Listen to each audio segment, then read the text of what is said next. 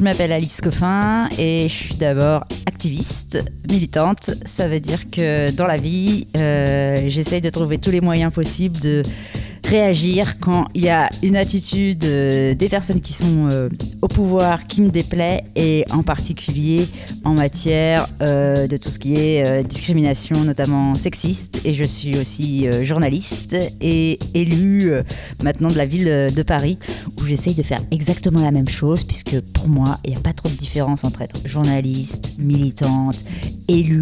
À chaque fois, à la base, je suis d'abord féministe.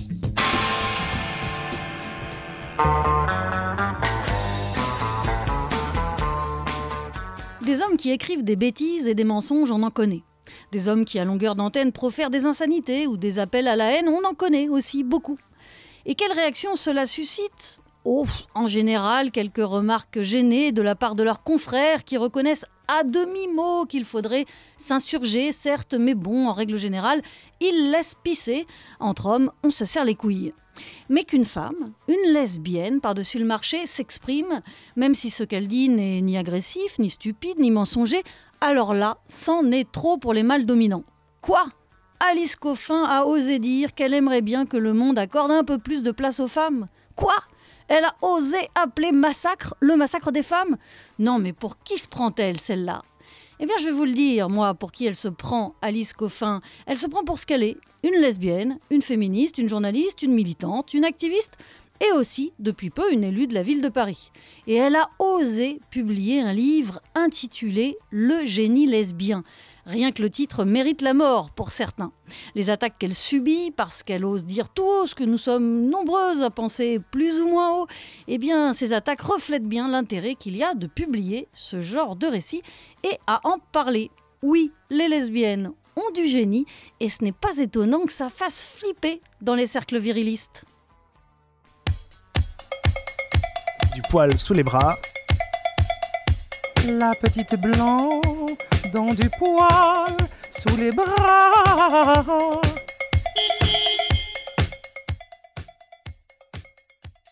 J'ai voulu euh, écrire le génie lesbien parce que je trouvais depuis des années qu'il y avait beaucoup euh, d'histoires, de parcours, euh, de façons de vivre dans cette société qui n'étaient pas racontées donc à commencer euh, par la mienne, euh, normale, c'est à moi de la, de la dire, et qui était que, en gros, depuis, euh, je voulais faire le récit de ce que j'avais vu depuis dix ans, puisque moi j'ai été toute cette dernière décennie à la fois journaliste dans une grande rédaction généraliste qui s'appelle 20 minutes, j'ai été militante dans pas mal de groupes lesbiens ou féministes, et ça me semblait très important de raconter ce que moi j'avais perçu.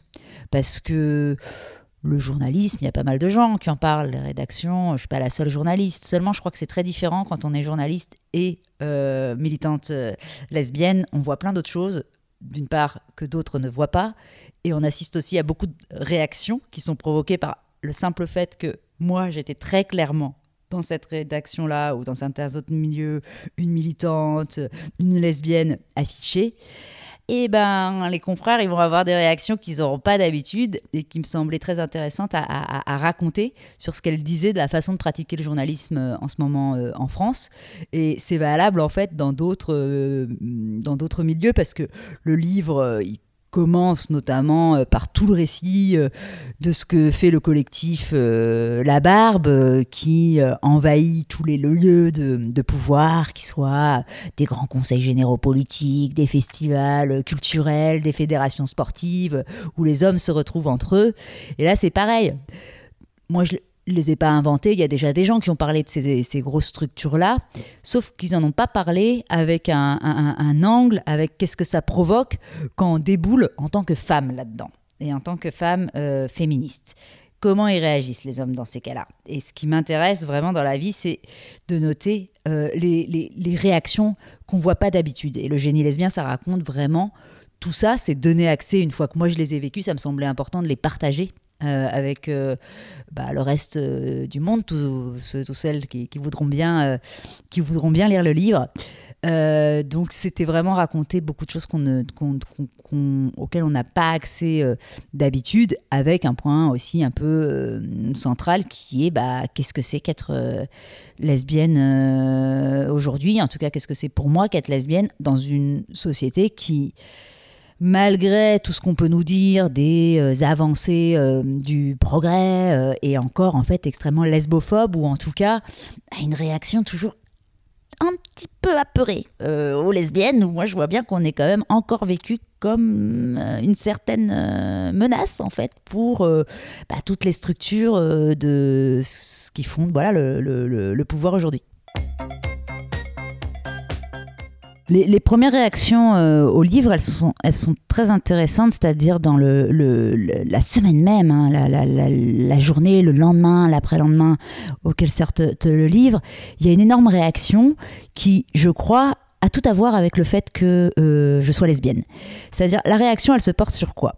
Elle se porte sur une focalisation sur une phrase qui est comprise comme quoi je voudrais éliminer les hommes. Ce qui n'est pas ce que j'écris. J'écris que je me consacre euh, davantage, euh, voire exclusivement, à la lecture de femmes. Donc effectivement, je me prive bien volontiers, maintenant que je les ai bien ingurgitées en tant qu'écolière, en tant que collégienne, que j'ai accumulé tous mes petits classiques, que je les connais bien, les bouquins des hommes, que moi je choisis euh, de ne pas les lire en ce moment et de davantage lire des femmes.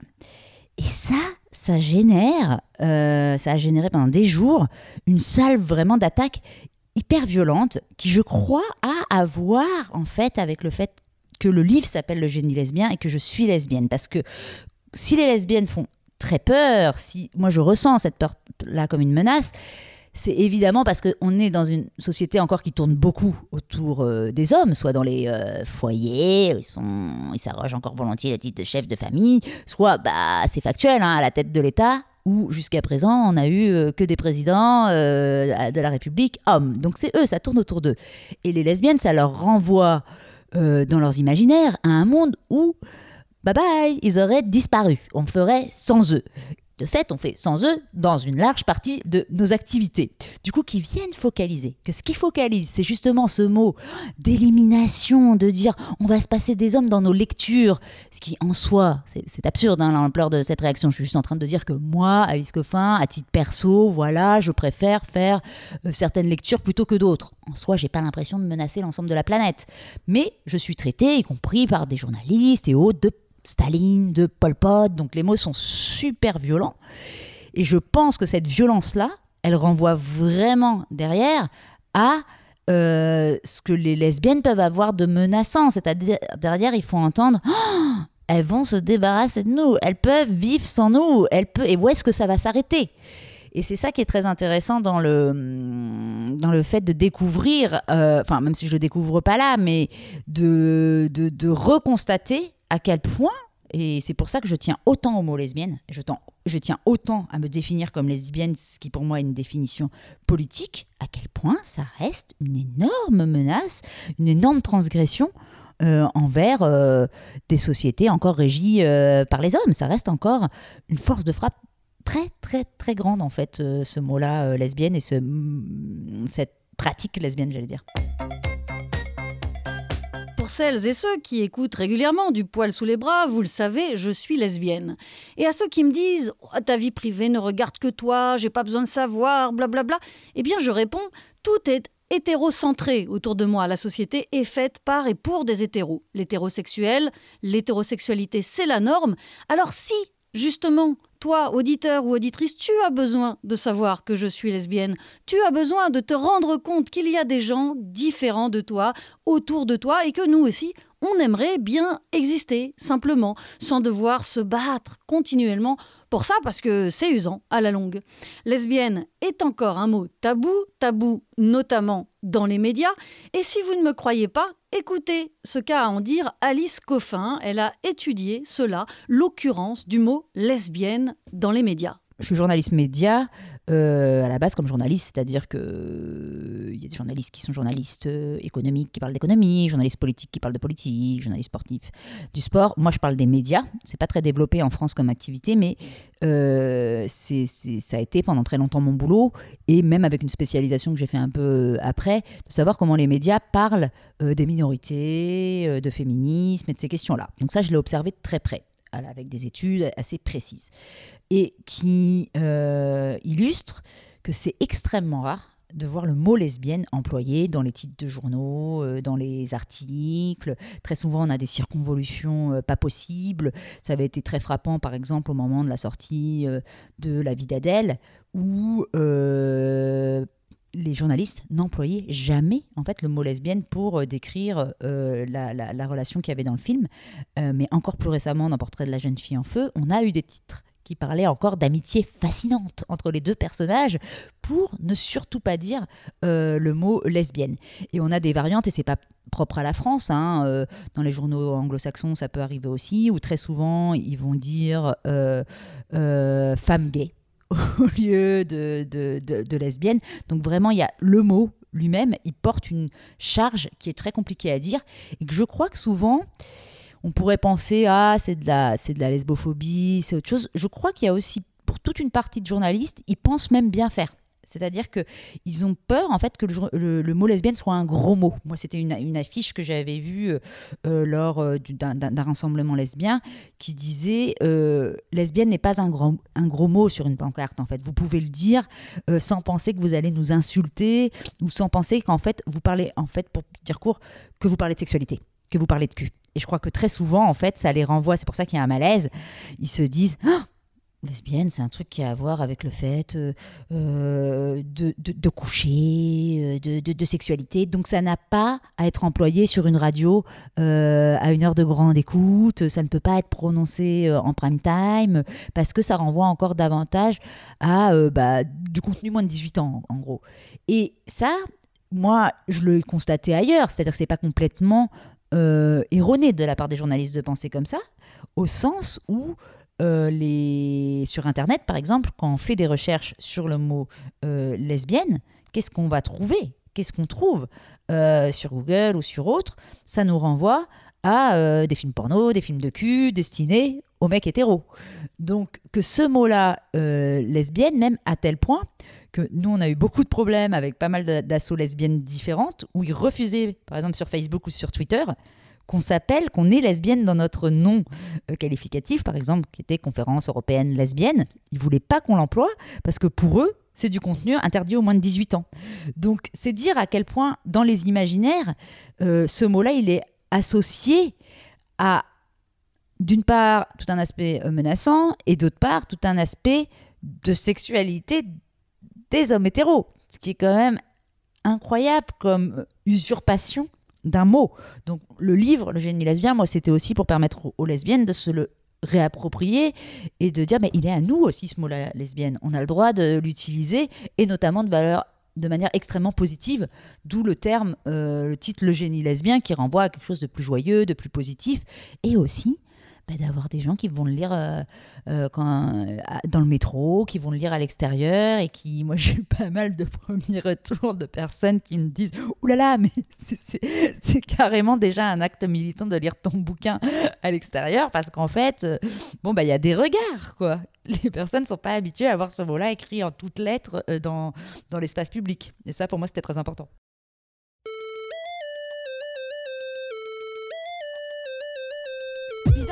Qu'ils ont nous demander de nous justifier, Nous questionner sur la non-mixité. à croire que si on les suce pas. On n'est pas leurs alliés. Pour moi, la question est inversée. J'en ai marre d'argumenter. Je n'ai rien à te prouver. L'insurrection et les pavés, On en parlera quand t'auras ton diplôme d'EduxP. Je me fous totalement. De ta tolérance, de toi coco connard, je n'attends aucune reconnaissance.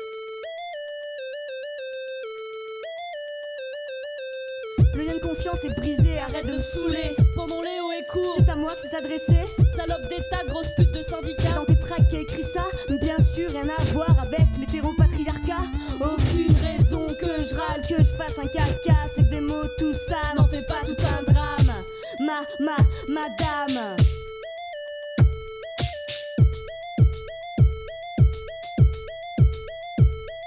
Féministe, extrémiste, à tendance nazie, comme tu dis.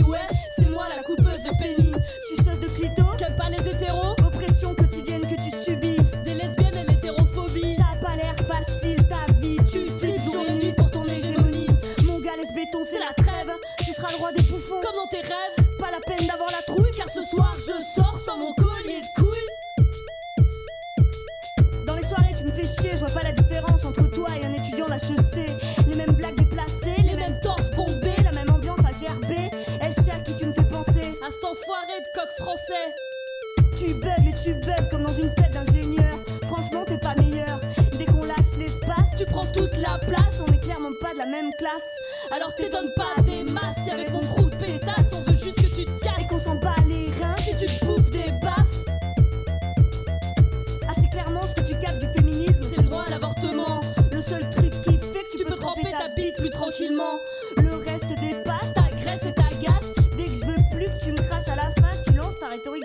Vous êtes fascistes, vous les féministes Point Goldwyn touché, bien joué. Eh, je voulais te demander, tu dois être ému pour une fois d'atteindre un point G.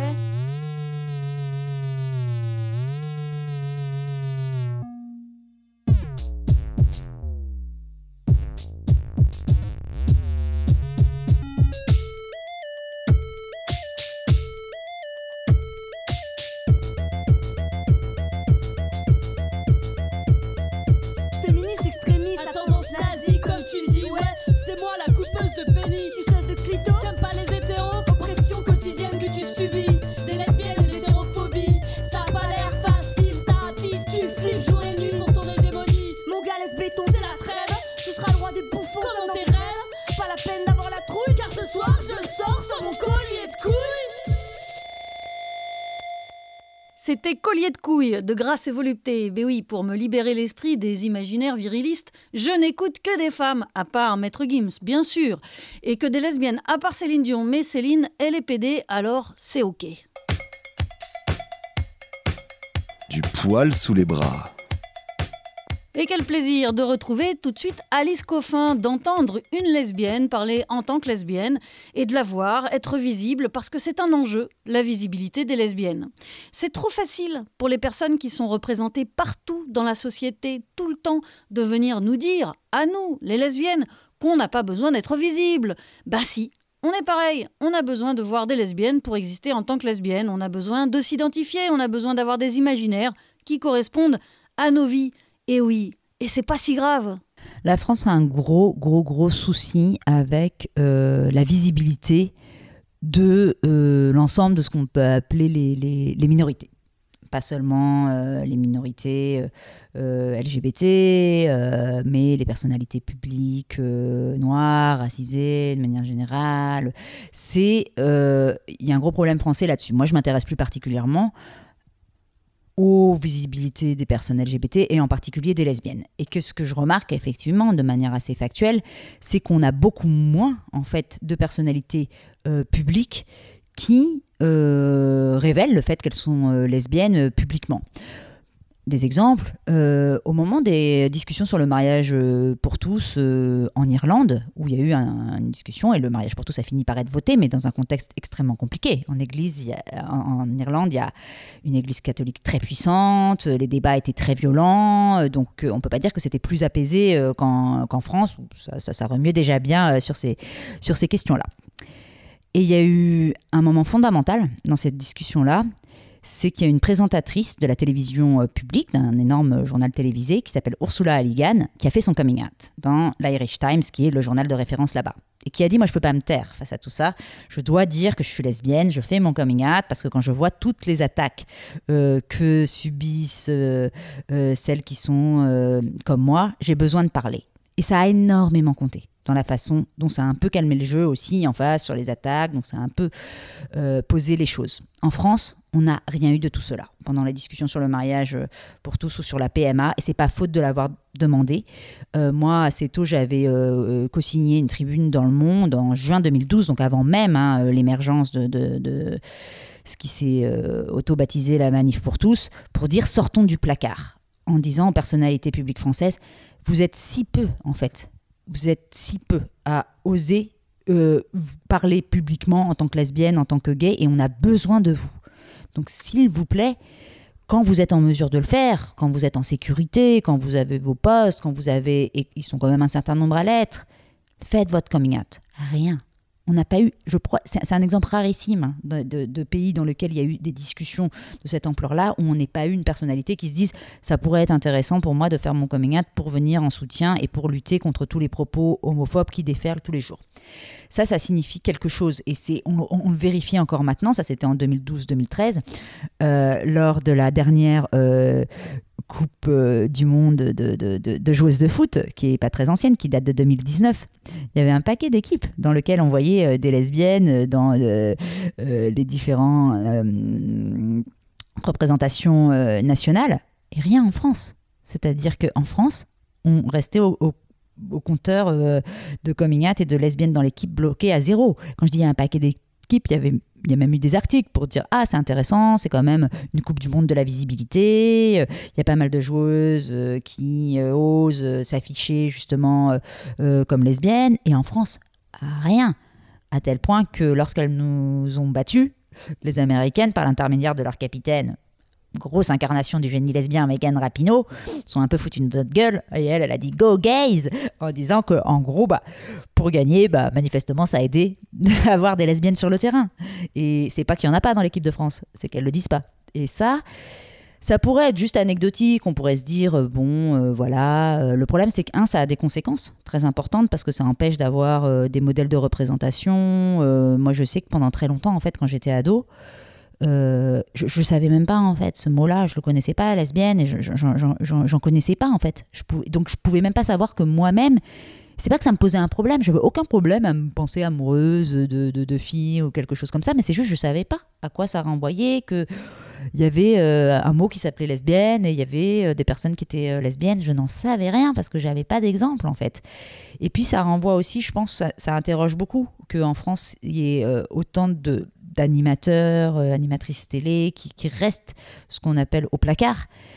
Euh, c'est que je crois que ça nous raconte aussi quelque chose de la structure de la société française où on a une conception très particulière euh, de ce qui doit être envoyé à la sphère privée et de ce qui est assimilable à la, à, la, sphère publique. Et que ça, en fait, ça provoque des enjeux bien plus grands que seulement la question du coming out, c'est-à-dire que le fait de révéler le fait qu'on est lesbienne.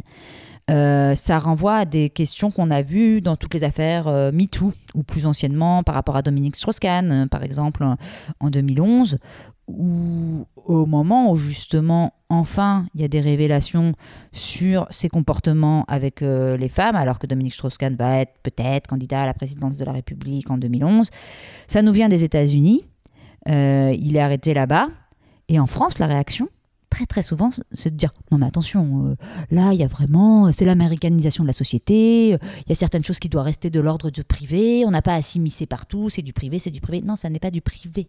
Quand on parle de violence, euh, d'agression, on ne peut pas tout renvoyer au privé. Et ça n'est pas du privé non plus.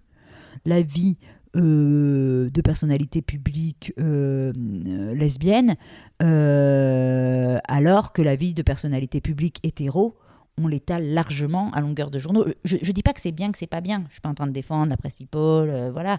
C'est, je dis qu'il y a un traitement différent et que derrière ce traitement différent là, que il n'y a pas de souci pour outrepasser euh, certaines choses quand c'est des célébrités hétéros. Il y en a beaucoup quand c'est des lesbiennes. Derrière ce traitement-là, il y a tout le malaise encore qu'ont les journalistes envers ces questions-là. Comme s'ils étaient terrifiés, en fait, d'employer ce mot-là, comme s'ils allaient trop loin, comme s'ils avaient vraiment du mal, en fait, à, à- à pouvoir en parler. Voilà, on en est là, cacher cette lesbienne que je ne saurais voir. Quelle que soit la minorité concernée, quand des personnes souhaitent se retrouver entre elles parce qu'elles partagent une culture commune, les tenants de la culture dominante crient au scandale, au crime de lèse-majesté. Que des hommes blancs se retrouvent entre eux, ça n'a jamais fait jaser. Mais que des lesbiennes fassent de même, ou des femmes voilées, ou des personnes racisées, eh bien cela devient inadmissible, un scandale pour ceux-là même qui ont inventé le concept de l'entre-soi. C'est ça le plus drôle. Ceux qui hurlent contre le communautarisme, ce sont les mêmes qui nous renvoient à nos communautés puisqu'ils nous rejettent de fait de la leur. Il y a un mot, euh, terrible euh, dans le débat public français, c'est le mot communautarisme. Le mot communautarisme qui a, en cette rentrée de septembre 2020, tendance parfois à être un peu remplacée par le mot séparatisme. hein, on va le voir, il y a des petites évolutions hein, dans la façon dont les politiques choisissent euh, de cibler euh, euh, leur message. Moi, j'ai eu de cesse, en fait, quand j'ai tenté d'organiser des événements euh, LGBT. Je vais donner un exemple. Euh, J'appartiens à l'association des journalistes euh, LGBT. On fait tous les ans un événement qui s'appelle les Outdoors, qui est là pour visibiliser les personnalités lesbiennes, gays, trans, qui militent pour ces causes dans l'espace public. Et qui est là parce que précisément, on en parle très peu, peu souvent de ces causes-là. Donc qui est plutôt une réaction à tout le fait qu'en général, on nous parle que d'une chose, c'est des hétéros à longueur de journée, c'est que c'est ça la norme, on se pose même pas la question, euh, la norme c'est d'être euh, plutôt hétéro. Au moment où on a lancé cette, euh, cette organisation-là, la réaction des journalistes, mais systématiquement, hein, la question qu'ils m'ont posée, c'est Mais vous croyez pas que c'est un peu communautariste ce que vous faites? Donc c'est-à-dire qu'une fois par an, hein, une fois par an, on décide d'organiser une célébration des communautés LGBT, justement en résistance. Et là, immédiatement, ah bah non, c'est communautaire ce que vous faites.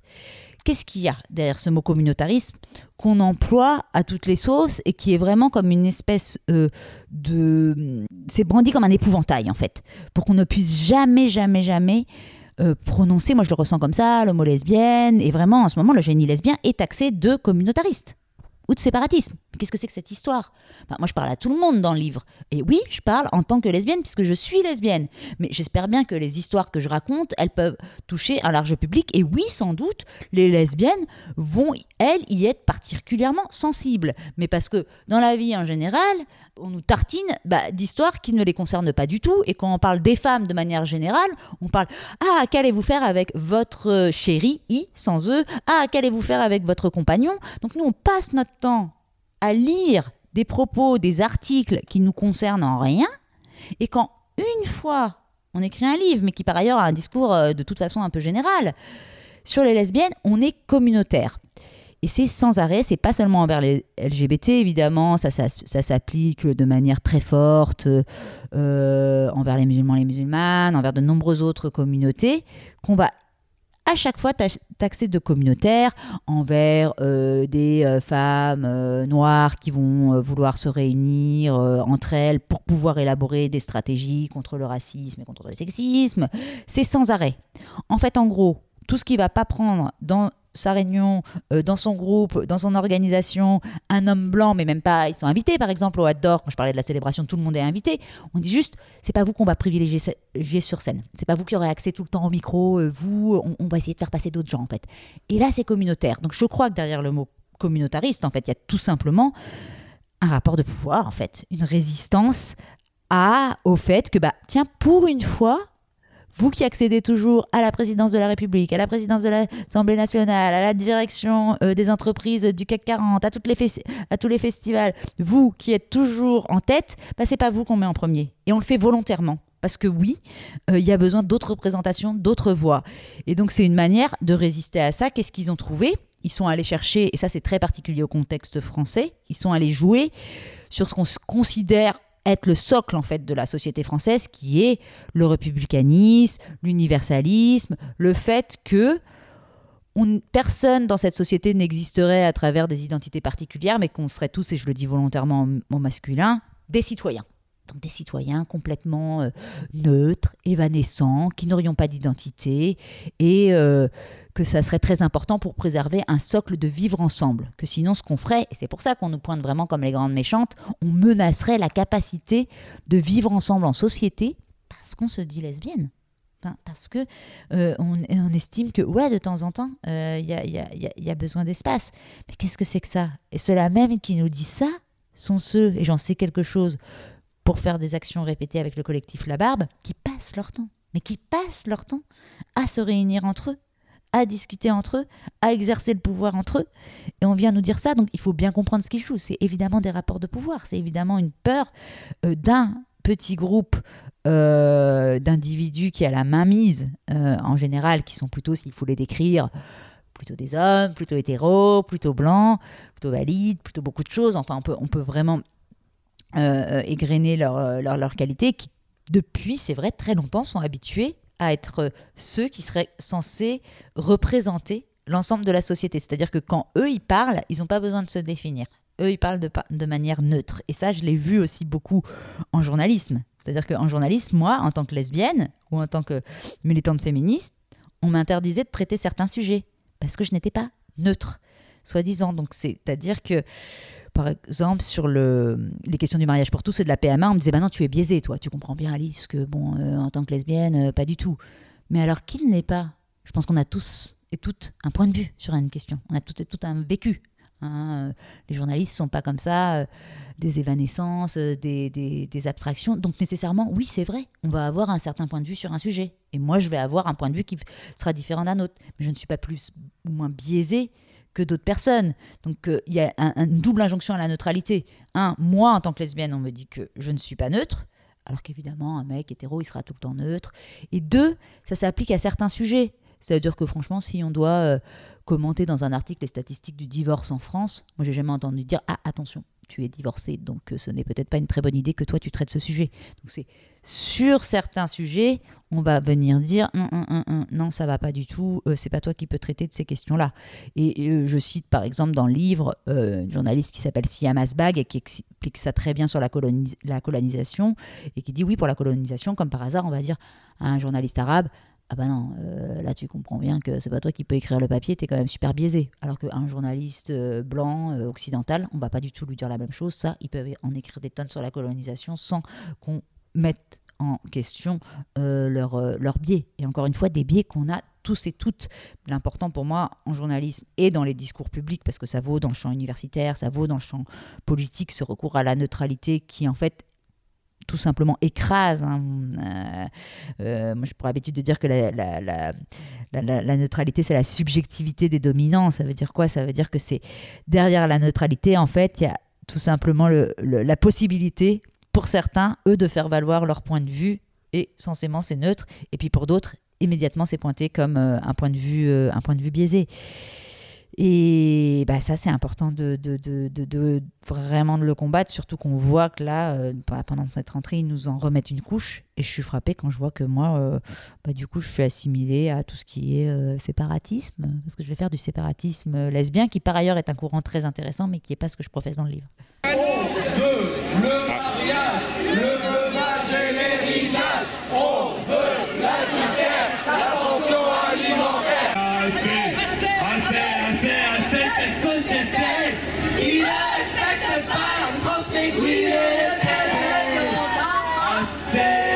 Quelques secondes de son et un slogan, et moi je replonge évidemment dans les mois du combat pour le mariage pour tous mené avec le collectif Oui, oui, oui. Et c'est dans ces combats que j'ai connu Alice, dans Oui, oui, oui ou dans La Barbe. Alice, c'est une combattante, comme toutes les féministes, comme toutes les lesbiennes, parce qu'il a fallu et qu'il faut encore se battre pour exister. Donc la lutte continue. Et ce n'est pas que dur, même si ce n'est pas toujours facile, eh bien la lutte, c'est aussi des moments joyeux, des moments créatifs, des moments où, l'on vit pleinement. Les, combats féministes, les combats lesbiens, les combats minoritaires, ils sont très durs parce que euh, moi j'ai toujours l'impression qu'il faut toujours s'attendre au pire. Et à chaque fois, je me fais surprendre. C'est-à-dire que je regarde la cérémonie des Césars, je me dis, bon, ils ont déjà nommé Roman Polanski 12 fois, qu'est-ce qu'ils vont faire? Eh ben, qu'est-ce qu'ils vont faire? Eh ben, ils vont lui donner le César et puis ils vont l'applaudir. Dans ce qui m'a occupé avec la mairie de Paris ces derniers mois, je me dis, Bon, ils ont déjà nommé euh, Christophe euh, euh, Girard adjoint à la culture. qu'est-ce qu'ils vont faire? Il a démissionné, maintenant ça va. Bah, qu'est-ce qu'ils vont faire? Ils vont se lever pour l'applaudir en disant bravo, bravo, bravo.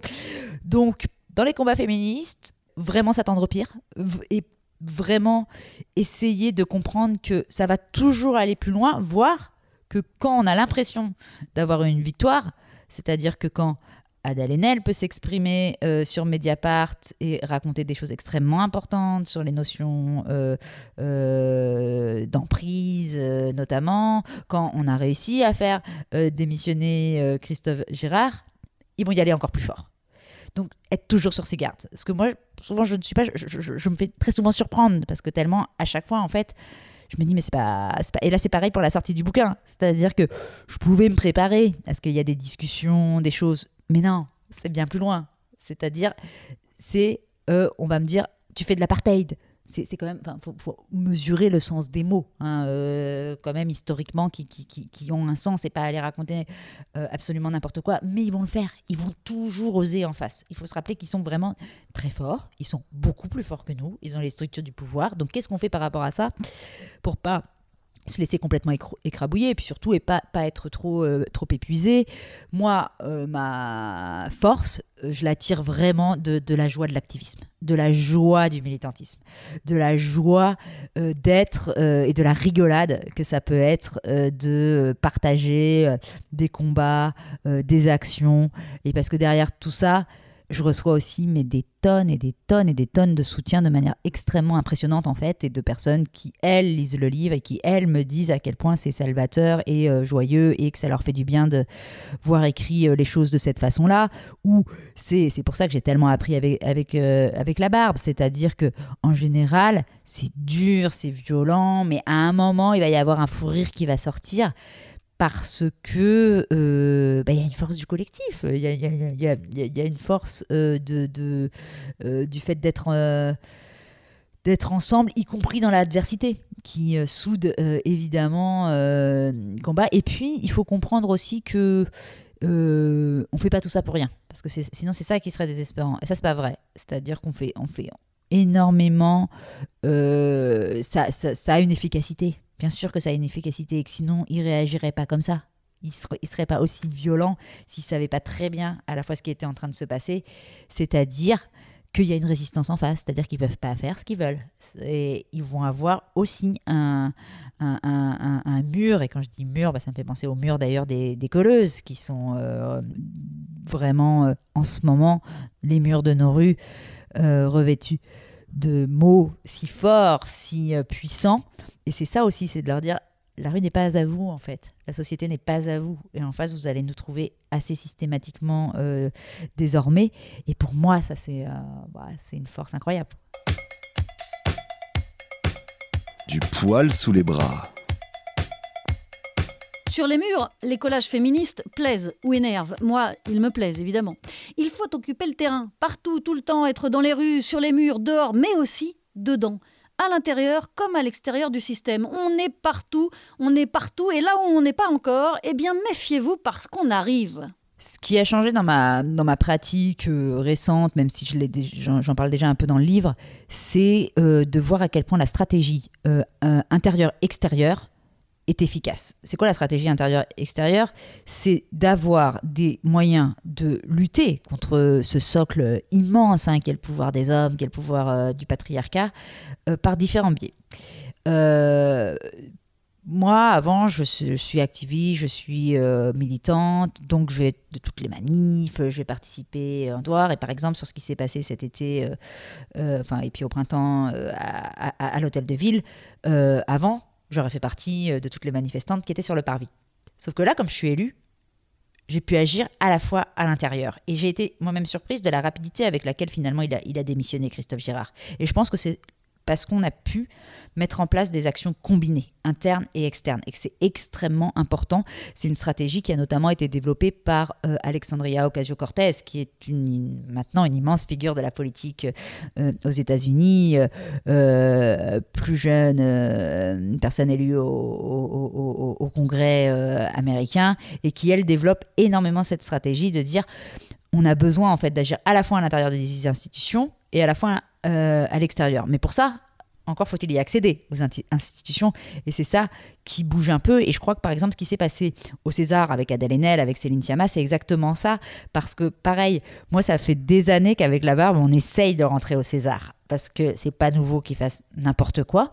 Et donc, ça fait des années qu'on a envie d'aller envahir leur scène, mais qu'on n'y arrive pas parce que c'est extrêmement verrouillé. On n'arrive pas à avoir les petits cartons d'invitation. euh, on rentre pas. Bah, cette année, donc, on était pour protester avec la barbe et avec beaucoup, beaucoup d'autres à l'extérieur des Césars. Sauf que cette année, il y a eu des gens qui sont rentrés à l'intérieur, il y a eu des lesbiennes, il y a eu Adèle Haenel et Céline Sciamma, et là on voit, là ça fait exploser le truc, là il se passe quelque chose, parce que on est à la fois à l'extérieur et à la fois à l'intérieur. Mais ça, ça demande tout un, un long chemin. Parce que pour accéder à l'intérieur de ces institutions, euh, bah, il faut déployer énormément, énormément de, de, de temps, de stratégie, et même quand on y est, moi je le vois, j'ai fini par y être, mais c'est à la faveur d'un gros concours de circonstances. Jamais j'aurais dû réussir à être élue conseillère municipale de Paris, parce que c'est super bien gardé.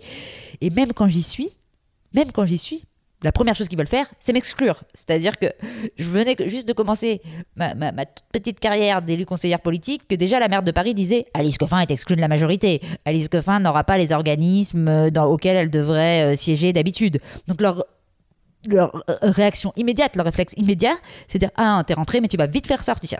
Donc c'est très très dur. Mais je pense que c'est la, la bonne chose à faire. C'est-à-dire qu'il faut. Mais ce qui pose des questions, parce qu'il y a aussi des personnes, moi, qui, je sais.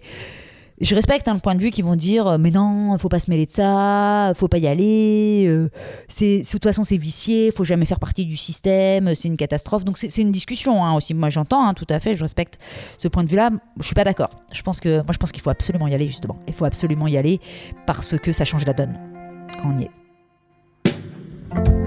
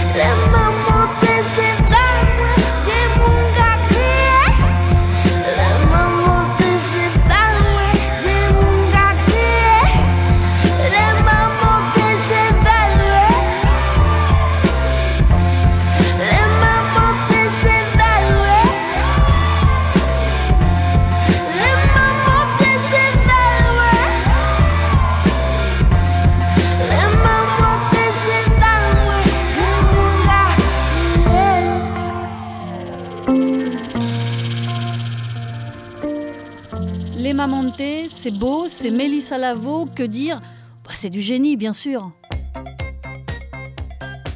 Dans son livre Le génie lesbien, Alice Coffin explique pourquoi nos luttes ne peuvent être qu'explosives.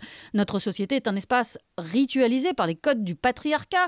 Si donc vous souhaitez vous en extraire de ces codes ou les contester, eh bien cela génère une explosion et l'expulsion est inévitable. Le patriarcat est attaqué, il réagit, c'est normal somme toute. Et si vous trouvez que les féministes en font trop, eh bien demandez-vous si un jour les femmes ont obtenu des droits en demandant poliment. Est-ce qu'un jour on a obtenu quelque chose en demandant gentiment? Non, jamais. Eh bien voilà, vous l'avez votre réponse. Ce qui est, intéressant, c'est que moi, je l'ai constaté à plusieurs reprises quand il y a des militantes euh, féministes, quand il y a des lesbiennes qui sont, ont réussi à, s'introduire ou euh, qui, sont présentes dans certains cercles régis euh, par les codes du patriarcat, par des codes très masculins, euh, ça provoque une explosion. Ça provoque, on le voit, c'est le départ d'Adèle euh, de la cérémonie euh, des, des- Césars. C'est moi qui crie la honte, la honte en plein conseil de Paris. Et on va presque nous reprocher le bruit, le tumulte provoqué par cette explosion. Mais cette explosion-là, elle raconte pas du tout notre violence à nous. Moi, j'ai agi uniquement avec des moyens extrêmement pacifistes. Mais s'il y a une telle explosion, c'est parce qu'elle vient mettre en lumière, en revanche, la violence qu'on nous impose depuis des siècles et qui fait qu'une fois qu'on peut s'y confronter, où il y a quelqu'un, c'est-à-dire qu'ils ne peuvent pas l'exercer, cette fois, sans résistance. Ah bah oui, bah bien sûr que du coup ça fait beaucoup de bruit, le choc entre ces deux cultures-là, le choc entre ces corps qu'on avait l'habitude de soumettre, euh, de réduire au silence, quand tout d'un coup ces corps-là crient, quand ces corps-là crient la honte, quand ces corps-là euh, se lèvent et se cassent, euh, quand ces corps-là entrent en résistance, c'est très très bruyant, oui, c'est très très bruyant. Il y a une explosion, mais qui n'est que le reflet de leur violence à eux, de la violence qu'ils exercent depuis des siècles contre un ensemble de populations et qui fait que quand le choc a lieu, il est explosif et je pense qu'il n'a pas fini d'être explosif, qu'on n'en est vraiment qu'au début. Au lieu de nous faire croire à un choc de civilisation, les politiques feraient mieux de s'attaquer au choc de l'égalité. Il est là, le vrai choc, le vrai combat. Et oui, et ça cogne dans le patriarcat. Et on va continuer de cogner. Et c'est tant mieux, parce qu'être lesbienne, c'est une fête, nous dit Alice Coffin. Et je confirme, c'est drôlement chouette. Mais avant la fête, eh bien, souvent c'est pas facile, entre autres parce qu'on peut parfois se retrouver bien seul face à notre homosexualité. Alors, si vous n'avez jamais entendu parler du concept d'identité horizontale, je laisse Alice Coffin vous l'expliquer. Ça vous permettra d'imaginer ce que peuvent vivre votre fille lesbienne, votre frère PD, votre ami homosexuel ou un inconnu. Et peut-être que cela vous aidera à comprendre à quel point il est important de parler de lesbienne dans l'espace public, dans l'espace privé, partout.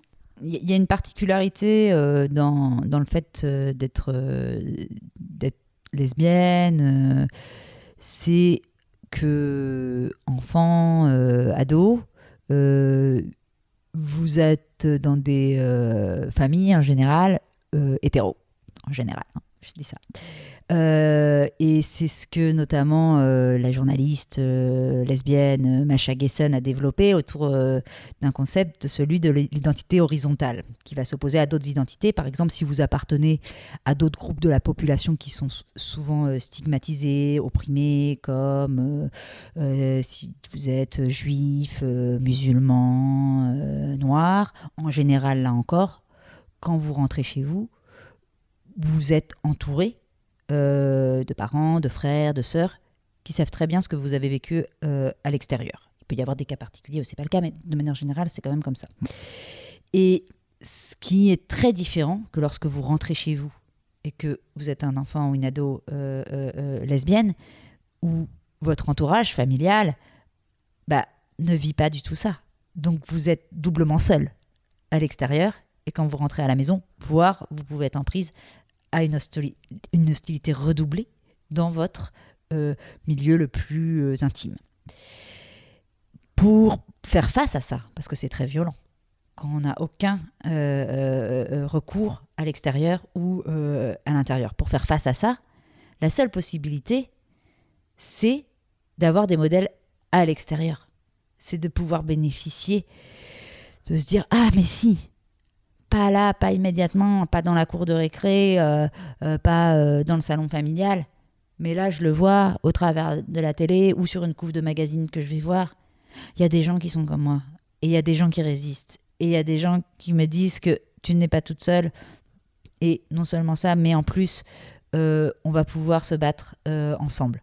Et ça, c'est capital. C'est capital, du coup, d'avoir c'est pour ça que le rôle des médias est très important aussi d'aller en parler, parce que très souvent, ça peut être la seule de fenêtre pour que les des ados notamment, et on sait à quel point les chiffres de, de, de, de, de, de- de- de suicide ou de volonté euh, de tendance suicidaire chez des ados LGBT peuvent être importants. Donc c'est- vraiment euh, capital qu'il y ait ces représentations et qu'il y ait des personnes qui viennent euh, contrebalancer euh, le fait qu'on n'est pas soutenu.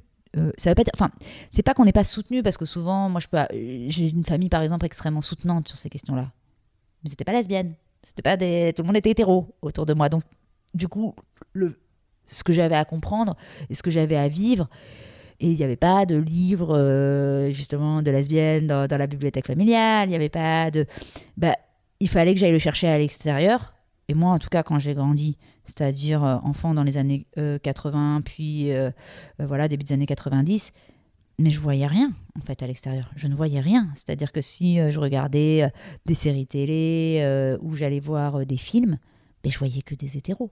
J'en voyais pas moi d'autres euh, lesbiennes. Donc euh, c'est tellement important en fait qu'on puisse développer euh, ces, euh, euh, ces modèles-là.